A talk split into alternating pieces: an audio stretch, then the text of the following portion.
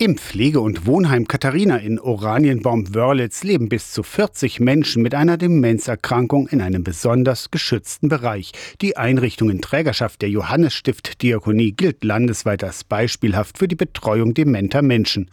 Oranienbaums Pfarrerin Bärbel Spieker ist auch Seelsorgerin für Personal und die demenzkranken Menschen. Weil es für die Bewohnerinnen und Bewohner ziemlich mühsam ist, zu mir zur Kirche zu kommen komme ich jetzt einfach einmal die Woche hierher und das ist immer eine sehr schöne, muntere Runde.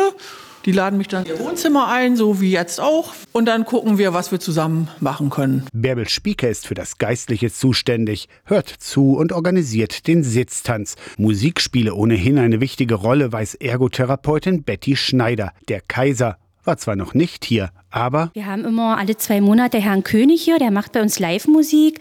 Da tanzen die Leute, also man könnte sagen, die werfen ihren Stock beiseite und dann wird wirklich Rock'n'Roll getanzt, ja. Erfolg in ihrer Arbeit ist, wenn das Pflegeheim ausflippt, finden Bärbel Spieker und Betty Schneider. Also die blühen da richtig auf. Das macht mir richtig Spaß. Die strahlenden Gesichter, das finde ich, ist so der Erfolg. Lutz zählt zu den Jüngeren hier. Er sammelt Autogramme und hört viel Radio und manchmal natürlich auch Radio SAW. Ich höre gerne Baumann und Klausen. Die Spaßmacher, die euch, wenn die kommen. Vor allem aber singt Lutz selbst gern und stimmt beim Abschied des Reporters den Chor an. Der junge Mann muss weiter. Auf Wiedersehen! Wiedersehen! Auf Wiedersehen! Bleib nicht so lange